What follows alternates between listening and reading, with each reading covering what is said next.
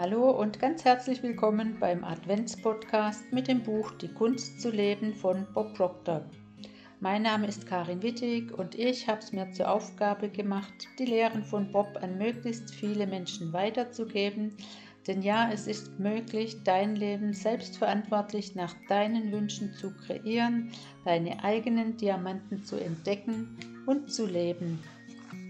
Heute geht es weiter mit Kapitel 6 Geld wirkt wie ein Vergrößerungsglas, wie sie es schaffen zu tun, was sie tun möchten. Ich habe einen tragbaren Kassettenrekorder, den ich immer bei mir im Auto hatte. Ich habe die gleichen zwei Kassetten im Wechsel rauf und runter gehört. Das seltsamste Geheimnis von Earl Nightingale und Denke nach und werde reich ich hörte mir diese Aufnahmen so oft an, dass sich ihre Botschaften in meine Gehirnwindungen einbrannten. Sie wurden ein fester Bestandteil meiner selbst. Sie haben mich bis in meine Körperzellen hinein verändert und wurde, und wurde buchstäblich zu diesen Botschaften. Ich habe einige der brillantesten Köpfe der Welt kennengelernt. Ich habe bei ausgemachten Genies gelernt, und weil ich mich so eingehend für das interessierte, was sie zu vermitteln wussten, waren sie daran interessiert, es mich zu lehren. Und ich weiß Dinge, die viele Menschen nie erfahren werden. Ich weiß, warum wir tun, was wir tun und warum wir nicht tun, was wir gerne tun möchten. So einfach und offensichtlich das klingen mag, aber nur sehr wenige Menschen wissen, warum sie nicht anpacken, was ihnen doch bereits klar ist und warum sie in einer Sackgasse feststecken. Das erste große Unternehmen, für das ich Beratungsdienste anbot, war Prudential of America. Dabei handelt es sich um die größte Versicherungsgesellschaft in, ähm, in der Geschichte der Welt, die allergrößte. Sie gaben Millionen an Dollar für Schulungen aus. Trotzdem wussten sie nicht, was es war, was ihre Stars so glänzend machte. Ich hingegen wusste es schon. Ich ging also direkt zu Mel Haycraft, dem Vorsitzenden des, des Chicagoer Büros im Prudential Center, dem führenden Gebiet der zehn Gebiete, die das Unternehmen umfasste. Er fragte, was wollen Sie? Ich antwortete, ich habe da ein paar Ideen, von denen ich glaube, dass sie Ihre Welt grundlegend verändern werden. Ist das so? Ja. Als Antwort nahm er eine Handvoll Broschüren und warf sie über den Tisch. Auf seinem Schreibtisch hatte er nichts als diese Broschüren liegen, und er sagte, hier steht überall das gleiche drin. Aber ich bin anders. Wie anders? Ich präzisierte, ich liefere Ergebnisse. Ist das so? Das haben die anderen auch gesagt. Ja nun, aber ich bin eben anders. Was machen Sie anders? Ich mache mich anders, sagte, sagte ich. Hören Sie, wir können dieses Spielchen hier noch ewig weiterspielen. Sie sind dafür verantwortlich, die Umsätze zu steigern. Über Ihnen sitzt jemand, der ein waches Auge auf Sie hat. Und wenn Ihre Zahlen nicht besser werden, stehen Sie bald vor der Tür. Ich weiß das. Ich bin derjenige, der Ihnen helfen kann zu tun, was Sie tun möchten. Geben Sie mir hundert Ihrer besten Leute. Nehmen Sie nicht die schlechtesten. Jeder kann aus den schlechtesten etwas machen. Geben Sie mir Ihre besten Leute und ich werde Ihnen zeigen, zu was ich in der Lage bin. Es wird Sie auch nicht einen Pfennig kosten. Er sah mich an und meinte, das gefällt mir. Ich schmunzelte, das dachte ich mir. Er nahm mein Angebot an. Wir wählten seine hundert besten Leute aus. Und wir brachten sie dazu, mehr zu verkaufen als je zuvor im gleichen Zeitraum. Jeder in der Firma wollte wissen, wie Mel Haycraft das geschafft hatte. Nach dem Testlauf mit den 100 Mitarbeitern kamen 450 von Prudentials Agenten zu meiner Veranstaltung in das Hillside Holiday in Chicago. Ich stellte mich vor sie und sagte, ich kann jedem von Ihnen zeigen, wie Sie noch dieses Jahr Versicherungsverträge über 5 Millionen Dollar abschließen. Das war der Moment, in dem ich mein Publikum verloren hatte. Sie waren zwar körperlich weiter anwesend, aber ihre Gedanken hatten den Raum verlassen. In der ersten Pause sprach mich ein Mann an. Proctor, haben Sie eigentlich jemals Versicherungen verkauft? Nein, noch nie. Warum? Ja, weil Sie keine Ahnung haben, wovon Sie sprechen. Oh, ich weiß ganz genau, wovon ich spreche. Ich habe nur gesagt, dass ich noch nie Versicherungen verkauft habe. Er sagte, wissen Sie eigentlich, dass dieses Unternehmen nächstes Jahr sein 100-jähriges Jubiläum feiert? Das ist richtig. Wissen Sie, dass wir 20.000 Versicherungsvertreter beschäftigen? Ja.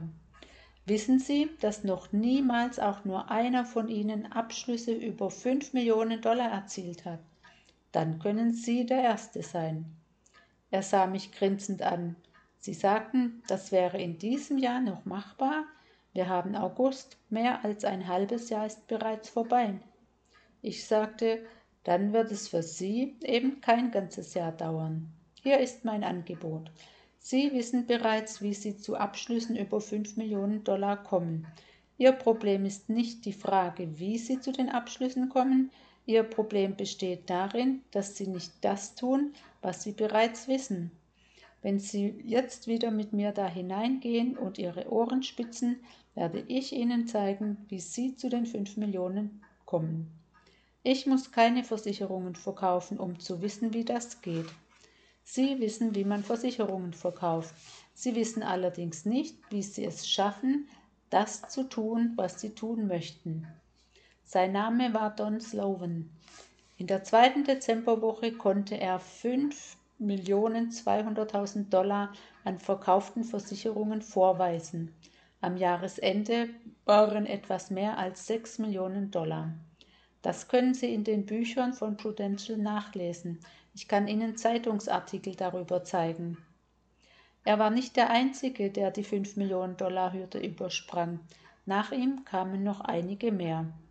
Psychologen aus New Jersey wurden losgeschickt, um zu, herauszufinden, was dieser Proctor da tat.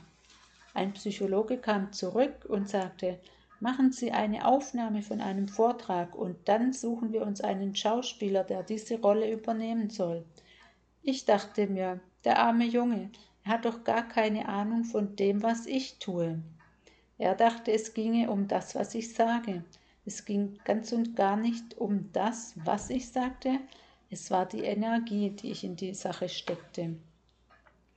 Ich hatte herausgefunden, was ich getan hatte, um mein Leben zu verändern. Ich musste nicht die Persönlichkeit anderer Leute studieren, um ihnen zu zeigen, wie man sich verändert. Ich musste nur meine eigene Persönlichkeit studieren. Ich muss nicht Sie eingehend studieren, Sie müssen nur mich studieren. Wir sind alle gleich, es gibt zwar Männer und es gibt Frauen, aber abgesehen von den unterschiedlichen äußeren Geschlechtsmalen sind wir alle gleich. Sie mögen jetzt denken, dass Alter, Geschlecht und Kultur einen Unterschied machen. Der einzige Unterschied besteht in Äußerlichkeiten und der Schein der Dinge entspricht nur selten der Wahrheit. Setzen Sie uns Setzen Sie uns in einen Kessel mit kochendem Wasser und Sie werden keinen Unterschied mehr erkennen. Also setzen Sie Ihre übergeordneten geistigen Fähigkeiten ein. Blicken Sie nach innen. Wir sind spirituelle Wesen, die in einem physischen Körper leben. Es gibt allerdings nur einen Geist, nur einen einzigen. Wir verfügen alle über die gleichen geistigen Fähigkeiten. Wir sind alle unterschiedlich programmiert. Wir unterliegen alle unterschiedlichen genetischen Bedingungen. Wir entstammen alle einem anderen Umfeld. Aber wir verfügen alle über die gleichen geistigen Fähigkeiten. Wir sind darauf konditioniert, unsere Sinne einzusetzen. Wir können hören, sehen, riechen, schmecken und fühlen. Wir erlauben es der Umwelt, unseren Verstand zu lenken. Wir sehen unsere Zeugnisnoten und lassen uns von ihnen sagen, wer und was wir sind. Aus unseren Schulzeugnissen werden unsere Gehaltsabrechnungen und unsere Arbeitsbewertungen. Wir verfügen alle über höhere geistige Fähigkeiten wie Intuition, Erkenntnis, den Willen, unser Gedächtnis, Vernunft und Vorstellungsvermögen. Wenn wir es schaffen, diese Fähigkeiten auszubauen und wirksam einzusetzen, können wir anfangen, unsere Umwelt zu steuern und werden nicht länger von ihr gelenkt. Einstein hatte absolut recht mit seiner Aussage.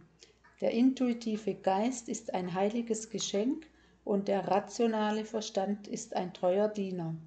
Wir haben eine Gesellschaft erschaffen, die den Diener ehrt und das Geschenk vergessen hat. Unsere Aufgabe besteht darin zu verstehen, wie wir programmiert werden und wie wir daran etwas ändern können, damit wir nicht länger dieser Programmierung unterworfen sind und unser Schicksal endlich selbst in die Hand nehmen können. Wenn Sie das tun, übernehmen Sie die Kontrolle über Ihr eigenes Leben. Dann können Sie sich jedes Ziel setzen und dieses auch erreichen. Woran diese Welt krankt, ist einzig und alleine die Unwissenheit. Woran Ihr Unternehmen krankt, ist Unwissenheit. Was die Menschen ausbremst, ist Unwissenheit. Die Menschen wissen nicht Bescheid und in den meisten Fällen wissen sie noch nicht einmal, dass sie unwissend sind. Während wir diese einzelnen Lektionen durcharbeiten, werden Sie feststellen, dass sich etwas in Ihrem Leben bewegt. Sie werden bemerken, dass Sie sich öffnen, dass Sie aufmerksam werden. Denken Sie einmal darüber nach, was Napoleon Hill sagte. Er drückt es so treffend aus. Wenn Geld in solchen Mengen fließt, dass man vom großen Geld spricht, landet es stets in den Taschen von jenen Leuten, die das Geld mehren, und zwar so unweigerlich wie ein Bach bergwärts fließt. Es gibt einen breiten Strom der Macht, den wir durchaus mit einem Fluss vergleichen können, der in zwei Richtungen fließt. Die einen setzen ihr Boot in die Fluten und treiben automatisch Richtung, in Richtung Wohlstand, aber wer das Pech hat, in den Strudel der anderen Richtung zu geraten, ohne sich daraus befreien zu können, wird nach unten gerissen und erleidet Schiffbruch, Schiffsbruch an den Ufern von Elend und, Arbeit und Armut. Wer immer es geschafft hat, zu großem Wohlstand zu gelangen, kennt diesen Strom des Lebens. Dieser besteht aus den Denkprozessen, die in uns fließen. Positiv belegte Gedanken stellen die eine Richtung des Stromes dar, die uns zu Wohlstand führt.